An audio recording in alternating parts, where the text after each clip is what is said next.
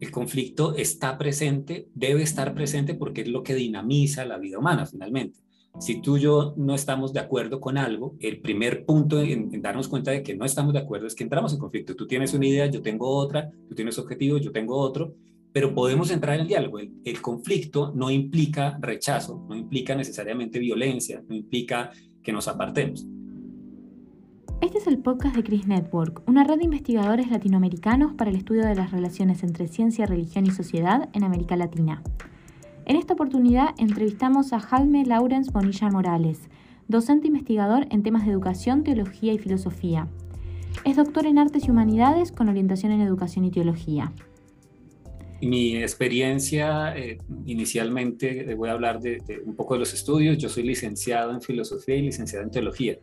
Aquí en Colombia, cuando hablamos de licenciatura, son programas de pregrado que son para la enseñanza de las distintas áreas. En, se dice que en otros países de Latinoamérica el, título de licenciado tiene otras implicaciones, por eso lo, lo, menciono. Soy especialista en pedagogía y docencia universitaria, en docencia media por las TIC, magíster en filosofía y doctor en humanidades con profundización en teología. Entonces, esas son las tres grandes áreas en donde me he informado y en donde me he movido un poco en el ámbito académico. Particularmente llevo 15 años trabajando en la Universidad de San Buenaventura, en Bogotá, Colombia. Llevo 15 años allí siendo profesor, empecé en la Facultad de Teología, dando clases, cursos de teología sistemática, teología fundamental.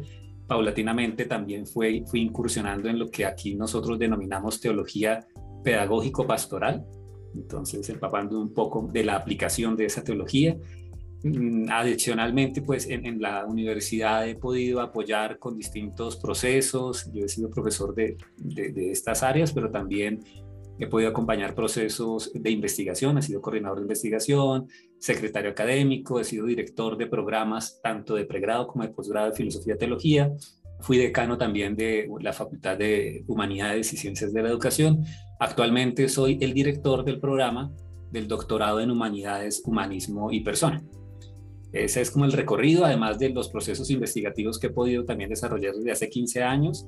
Vengo investigando teología fundamental, teología sistemática y en los últimos 10 años aproximadamente he venido investigando sobre educación religiosa y sobre educación para la paz tomando un poco la parte de teología y la parte de educación y con este último punto que nos comenta ahora de educación religiosa, una de las preguntas que quería hacerles es cuáles son hoy en día los mayores desafíos que, se enfrentan al enseñar religión en los distintos ámbitos de formación.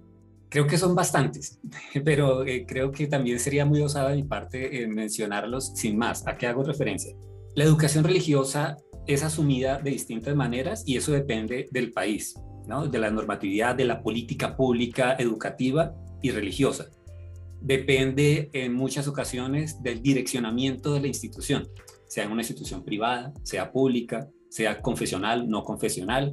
Depende de la formación de las maestras y maestros, de los docentes. Depende también de la experiencia y la articulación que hay de, en esos centros educativos con la experiencia que hay eh, de formación religiosa en los hogares y de la manera como se articula. depende también, depende de la cultura, del contexto, de las, de costumbres finalmente, de lo que rodea al niño, niña, adolescente que se está formando en educación religiosa. Entonces, eh, indudablemente, creo que, que no, no, existiría, creo yo, una respuesta eh, genérica para hablar de los desafíos gigantes o, más aún de, cada uno de los desafíos, porque son múltiples dependiendo de cada contexto. Ahora, yo sí me atrevo a decir que si tenemos en cuenta, hacemos una lectura, por lo menos eh, histórica o contextual, creo que mm, a la luz de las tendencias de secularización, de hacer un poco a un lado la experiencia religiosa, creo que un gran desafío que sí puede que compartamos todos en alguna medida es cómo hacemos para que la educación religiosa se resignifique en la escuela, para que no sea simplemente despreciada porque no, no, tenga procesos de medición cuantitativos, eh, medibles y demás, particulares asociados a lo serio que eh, en general la gente concibe que, que lo da la ciencia. ¿Cómo hacemos para que la educación religiosa escolar signifique realmente a los niños, niñas, desde sus procesos formativos iniciales, les diga algo, los mueva para su existencia, realmente les interese, los apasione y crea que eso les dice algo para sus vidas, ¿no? Y no solamente sea un proceso instruccional, un proceso dogmático de aprendizaje o memorización, en donde simplemente repites, pero realmente eso no tiene nada que ver con tu vida. Creo que esos son, eh, parte de esos, de esos retos que tenemos desde la educación religiosa, son parte de esos desafíos y el desafío creo que, que, más grande que tenemos, tanto directivos como quienes hemos, nos hemos dedicado también a la enseñanza de la educación religiosa, es cómo hacemos para que esta educación religiosa escolar entonces responda a los signos de los tiempos, a las necesidades de cada contexto. Y eso implica eh, estar un poco reconfigurando esa teoría tradicional de la educación religiosa, la manera tradicional como la hemos venido brindando en los escenarios educativos. De acá lo llevo entonces a otra pregunta que me surgía cuando comentó un poco su experiencia, sobre todo vinculado a investigación y que tiene un poco más que ver con el problema metodológico al abordar investigaciones sobre teología un poco, pero también sobre estos ámbitos, como comentaba usted, que la enseñanza religiosa a veces es difícil de medir en su impacto o sus resultados. ¿Qué problemas metodológicos suelen surgir al momento de hacer este tipo de investigaciones? Depende sobre todo de la investigación que hagamos y, el propósito, creo yo, ¿no? Entonces, nosotros la investigación que hemos hecho es un poco teórica, totalmente eh, eh, investigación cualitativa, eh, pero también recopilando un poco la percepción, por ejemplo, de niños, niñas en colegios de distintas ciudades. tengo que decir que, la investigación que he hecho no la he hecho solo, la he hecho en asociación con otras universidades, la mayoría universidades católicas del país y metodológicamente siempre hemos procurado, de una parte, sí, ir a los textos, por supuesto, hacer una eh, hermenéutica un poco más amplia de, la tradicional, ampliar un poco los conceptos, las visiones, pero también hemos querido siempre recoger eh, la percepción de estudiantes, de maestros, maestras, hemos hecho encuestas, hemos hecho grupos focales, entonces metodológicamente hemos procurado tener un amplio panorama para recopilar precisamente eh, ese, esa visión amplia del mundo de la educación religiosa escolar.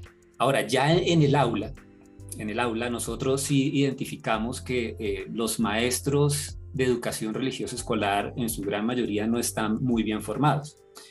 Y eso hace que en muchas ocasiones el discurso religioso pues resulte fundamentalista en muchos casos o simplemente sin argumentación, sin teorías de base. Y eso eh, eh, provoca, eso provoca que el estudiante, incluso a muy temprana edad, pues cuestione precisamente la educación religiosa escolar diciendo, pues esto no tiene sentido, aquí no hay argumentación, aquí no hay explicación, se me está dando es una orden para que yo crea en algo, pero no se me están dando algún tipo de argumento. Y eso pues redunda precisamente en muchas ocasiones en ciertos conflictos que entra, en que entra el, maestro o la maestra en, el aula al momento de formar a los, a los jóvenes, a los niños en educación religiosa y no saber dar cuenta de lo que el mismo niño, niña, joven está viendo en otras materias como eh, son las ciencias naturales, por ejemplo, pero eso pasa en, en muchas otras, en ciencias políticas, ciencias sociales. En ese sentido, ¿Interviene la educación religiosa con la enseñanza de ciertas teorías, como por ejemplo teorías científicas, como mencionaba recién? Es decir, ¿es posible abordar ambas o entran en conflicto en estos casos como el que usted describía? Sí, eh, entran en conflicto. yo consigo aquí el conflicto de una manera eh, particular, eh, no es porque yo lo, haya dicho únicamente, sino que lo recojo de todas las formas como se concibe el concepto de conflicto. El conflicto yo creo que es necesario. El conflicto está presente, debe estar presente porque es lo que dinamiza la vida humana finalmente. Si tú y yo no estamos de acuerdo con algo, el primer punto en, en, darnos cuenta de que no estamos de acuerdo es que entramos en conflicto. Tú tienes una idea, yo tengo otra, tú tienes objetivos, yo tengo otro, pero podemos entrar en el diálogo. El, conflicto no implica rechazo, no implica necesariamente violencia, no implica que nos apartemos.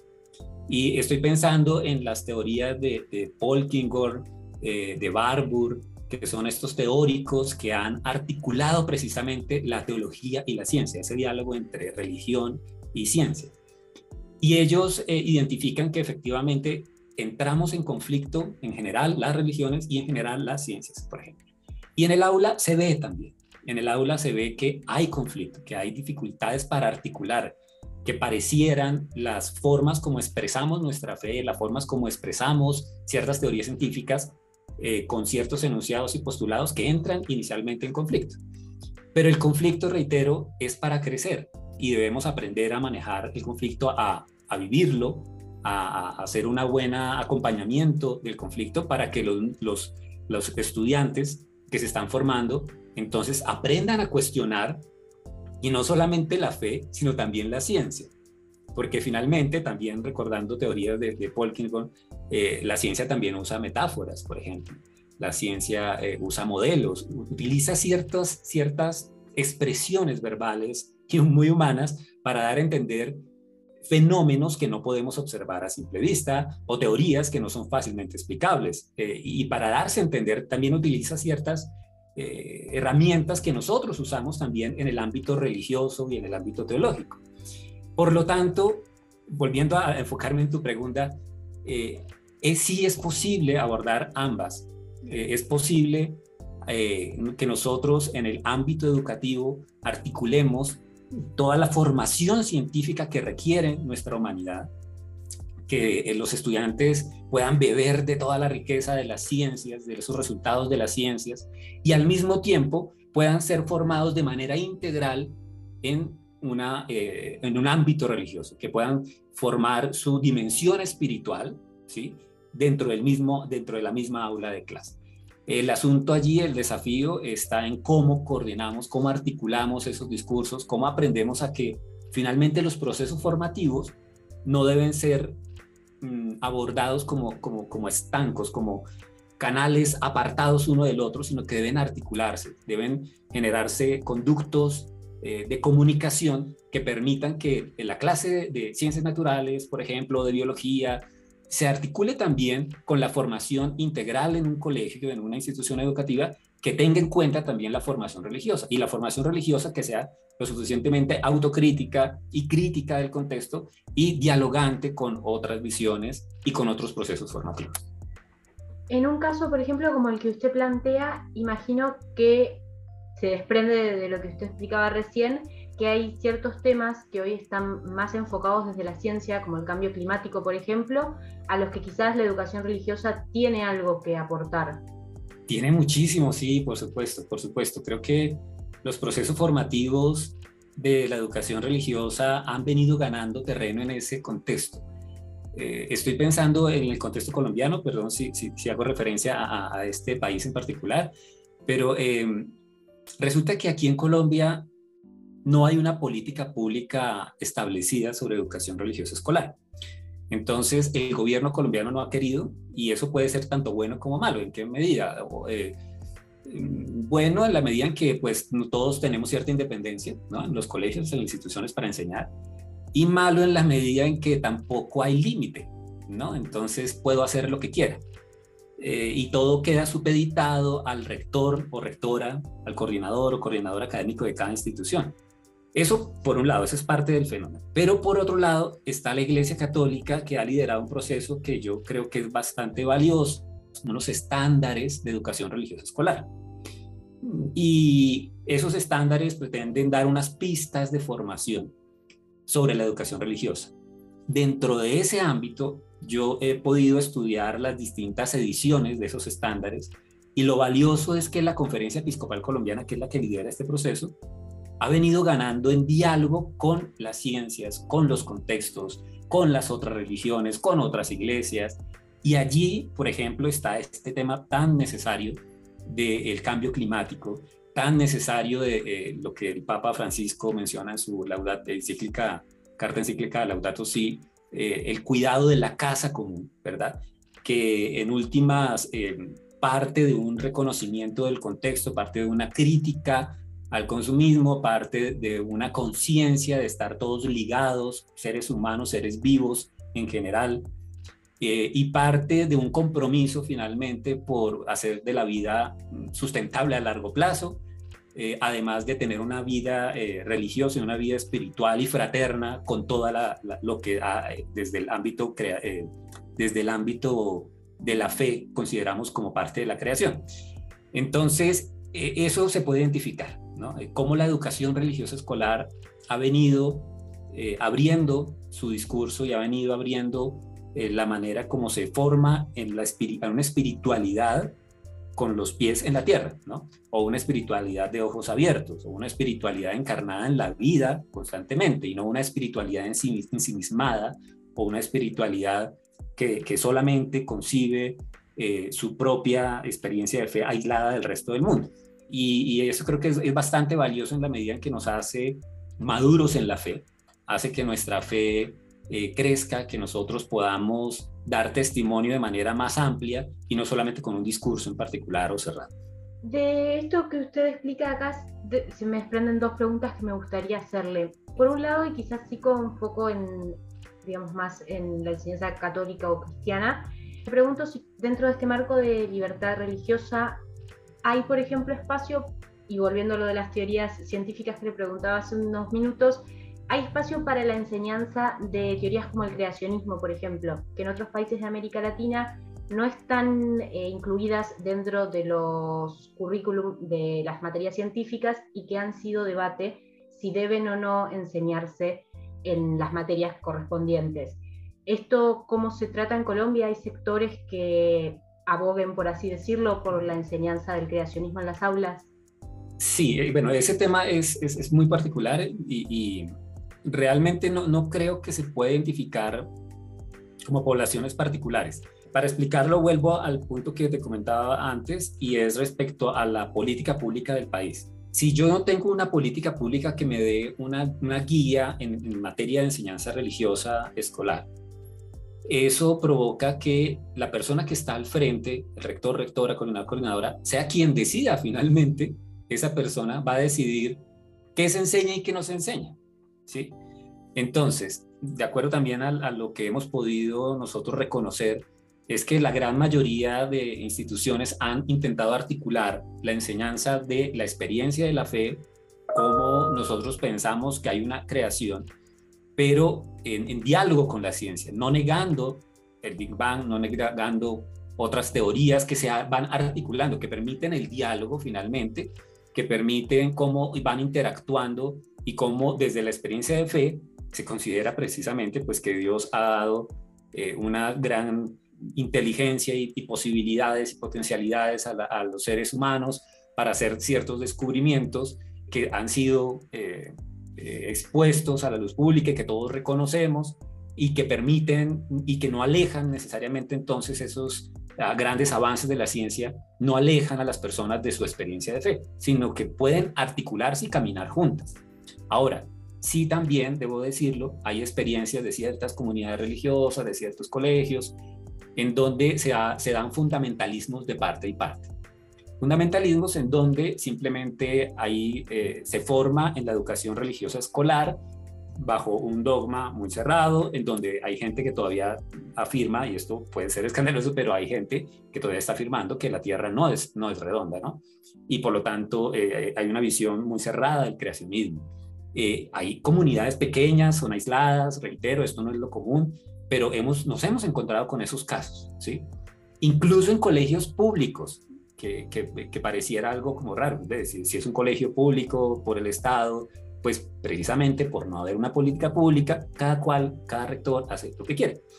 Y nos hemos encontrado muy paradójicamente también con instituciones eh, religiosas, eh, instituciones educativas eh, auspiciadas por comunidades religiosas, en donde la educación religiosa se ha hecho a un lado y todo se enfoca en la formación científica.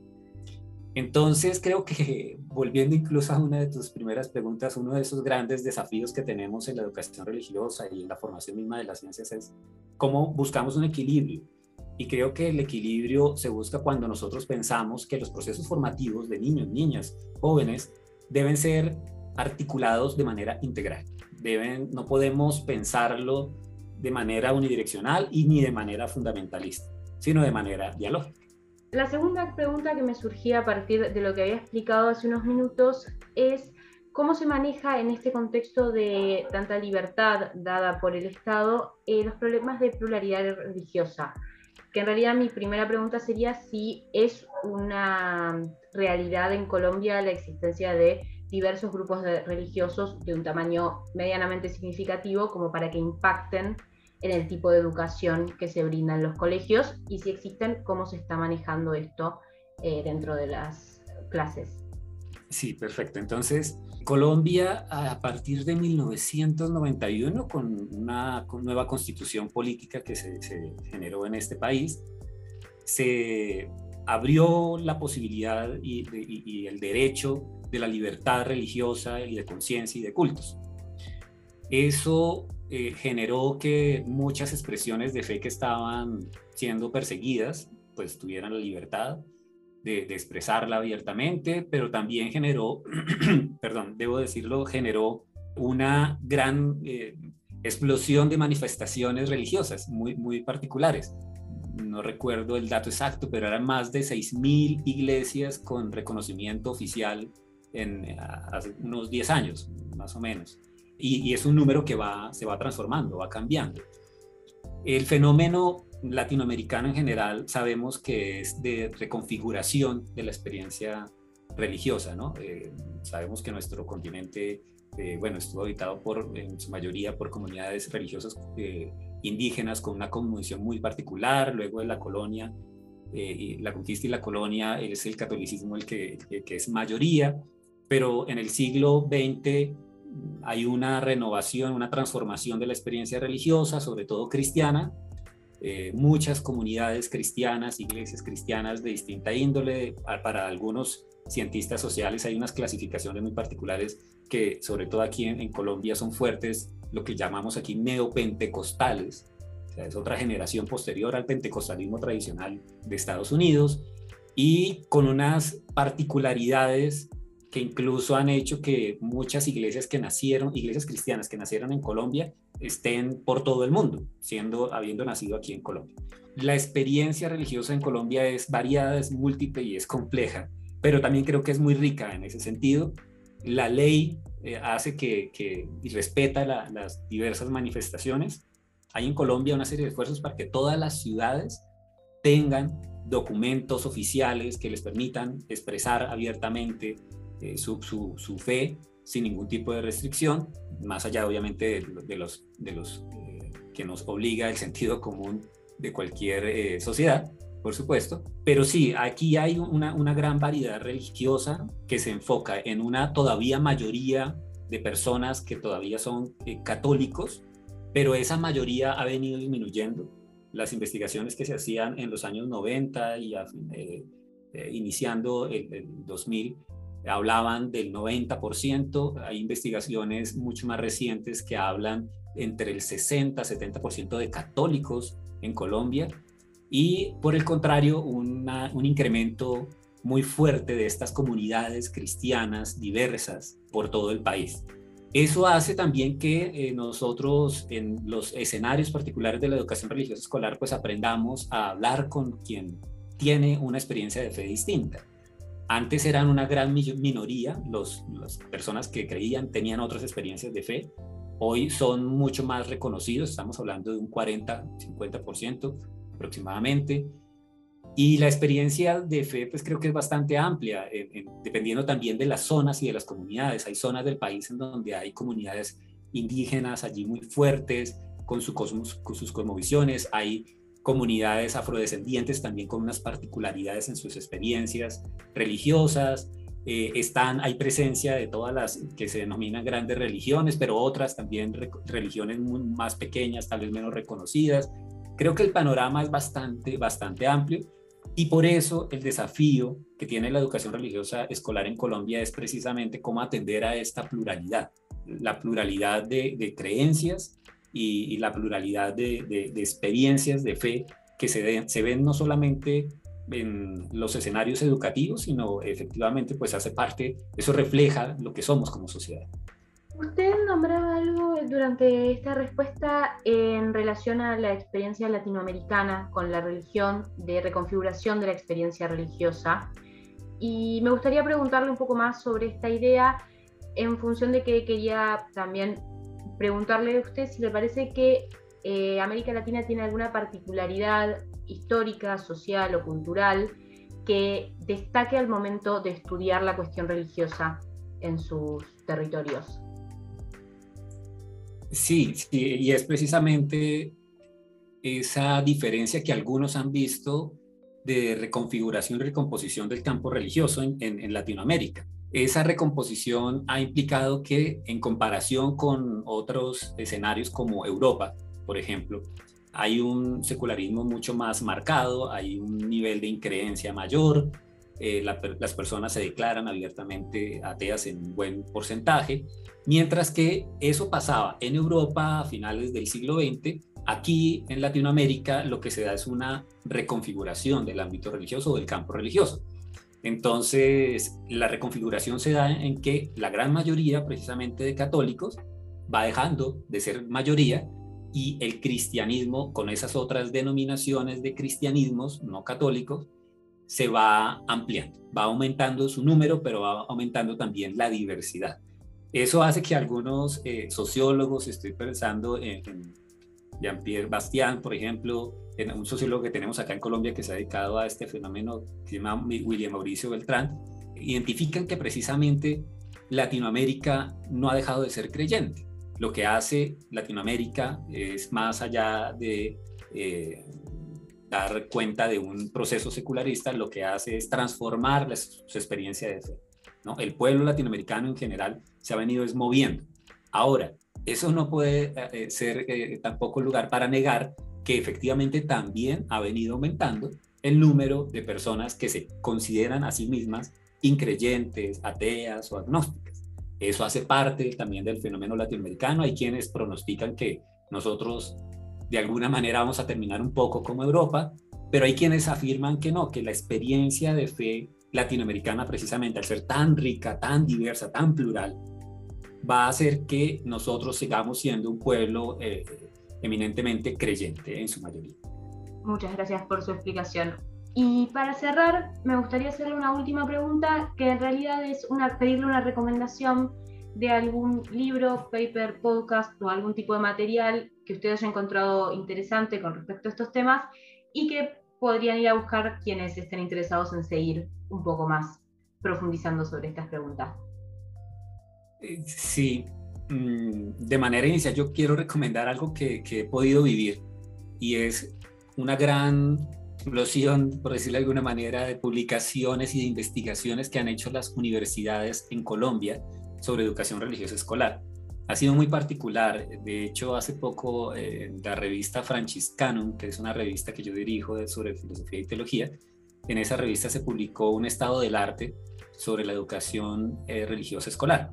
Y ahí hay una muestra de lo que se ha venido haciendo, que incluso es mucho mayor. En Colombia, eh, no sé exactamente, sé que algunos países está pasando, no sé si en la misma dimensión. Hemos tenido relación con universidades de Argentina, de Chile, hemos, hemos investigado incluso de manera conjunta el fenómeno de la educación religiosa escolar pero en Colombia me atrevo a decir que hay un, surgimiento muy amplio de investigaciones y de publicaciones sobre la educación religiosa escolar. Nos hemos preguntado por la identidad de la educación religiosa, la naturaleza, pero nos hemos preguntado también cómo funciona en el aula de clase, cuál es la pedagogía o las pedagogías que debieran estar presentes, cómo debiera ser pensado el currículo, cómo eh, debiera ser pensada la didáctica, cómo debiera ser pensada la evaluación todos esos procesos los hemos investigado aquí en este país con muchas universidades. De manera conjunta hemos hecho grupos de distintas universidades para investigar y de allí han surgido, creo que bastante material que está saliendo constantemente. Cada año tenemos eh, tanto artículos, papers como eh, capítulos de libro y libros que están en, la web. Ahora, me perdonan si, si, soy un poco autorreferente, quisiera también recomendar eh, un par de libros que yo he publicado. Hace algunos años publiqué uno que se denomina Educación Religiosa Escolar en Perspectiva de Complejidad. La complejidad es una teoría de un filósofo francés eh, que, se apellida Morán, y, y esa teoría que en últimas lo que busca es que nosotros como seres humanos pensemos nuestra vida, pensemos el mundo y cada una de nuestras áreas de especialización como un tejido en red. La complejidad no es, más, no es otra cosa que aprender a pensar en red, aprender a pensar eh, que hay un conjunto de, aristas, que todos los problemas y, nuestras, las vicisitudes de la vida tienen diversas aristas. Y particularmente esa teoría la apliqué a la educación religiosa escolar, precisamente pensando en que debemos ampliar un poco nuestra mentalidad y nuestros procesos formativos en educación religiosa escolar, dejar un poco a un lado esa, eso que, que Edgar Morán denomina el pensamiento simple, ¿no? El pensamiento simple es el que te dice a ti, tú repites en educación religiosa escolar esto, y de ahí no te sales. No pienses más, no estudies más, no leas otra cosa, no critiques. Y es un, ese es un pensamiento cerrado y simple. El pensamiento complejo propone que precisamente nosotros digamos, no, no, no, no, sea, no vayamos a, a ese pensamiento que no nos ayuda a crecer, sino que desde la misma educación religiosa escolar, cómo yo articulo mi experiencia de fe y sin dejar a un lado mi experiencia de fe, la ayudo a crecer en relación con todo lo que me rodea, con las otras, otras religiones, con otras iglesias, porque no las puedo negar, yo no las puedo ocultar. Y adicionalmente, claro, también con las, lo que me dicen las ciencias. Y si yo aprendo a dialogar, pues claramente mi mentalidad va a ser mucho más amplia y en la complejidad, ese pensamiento complejo me va a ayudar también a relacionarme mejor con los demás. Y finalmente yo este año publiqué eh, un libro también con la Universidad de San Buenaventura. Este año publiqué un libro, acaba de salir, se llama Teología de las Religiones y educación religiosa ante los cambios de paradigma, educación eh, escolar del pluralismo religioso. Sé que el nombre es, es un poco como complejo, pero ¿a qué va ¿de qué va el asunto? ¿Cuál, ¿Cuál es el propósito del libro? Recojo el concepto de paradigma, que es un concepto que se ha usado en muchas ciencias, en, la teología, pero también en las ciencias naturales, y lo, retomo particularmente precisamente de, todas esas teorías científicas que surgen del siglo pasado y antepasado, cómo se va configurando el concepto. Este libro de la teología de las religiones y educación religiosa ante los cambios de paradigma, lo que hago es retomar ese concepto de paradigma. Y el concepto de paradigma de Thomas Kuhn, con la estructura de las revoluciones científicas de manera eh, especial, la manera como se aborda, yo profundizo en ese tema de los paradigmas y lo que hago es aplicar ese concepto, eh, una vez lo he profundizado, a la teoría de las teologías de las religiones, a las diversas corrientes que hay, de hecho, porque no hay una sola visión, pero sí haciendo un recorrido de el exclusivismo al inclusivismo y al pluralismo, que es como parte del recorrido que se da en la teología de las religiones. Y desde ese contexto, sabiendo que nuestro mundo es plural, plural en el sentido religioso, pero también en, muchas, desde muchas otras experiencias. La propuesta concreta, la propuesta particular que yo hago allí es, hablemos directamente de una enseñanza plural de, la experiencia religiosa. Eh, no le demos tantas vueltas al asunto, porque creo que sí le hemos dado muchas vueltas a qué hacemos con la enseñanza de la religión en un mundo que es evidentemente plural. Entonces propongo algo que denomino educación escolar, educación escolar del pluralismo religioso.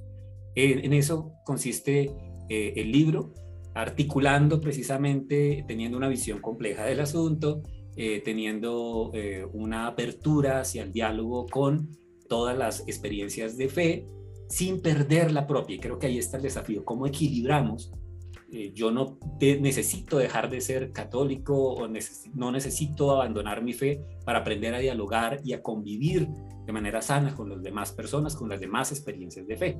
La propuesta del, libro es trabajar de manera directa la formación en, en enseñanza eh, religiosa escolar, eh, reconociendo la pluralidad, la pluralidad de credos, la pluralidad de experiencias de fe, pero también la pluralidad de procesos formativos. Yo hablo de una educación escolar del pluralismo religioso.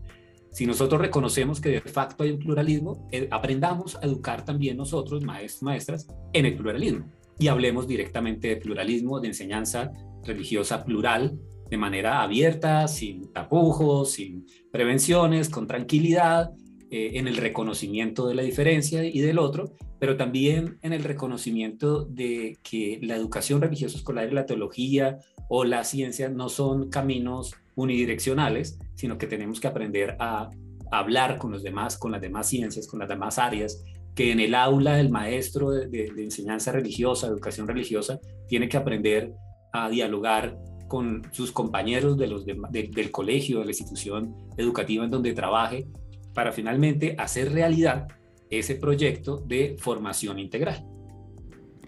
Agradecemos a Jaime por su participación en este episodio. En la descripción podrán encontrar los links al sitio web de la revista mencionada y a los libros del autor entrevistado.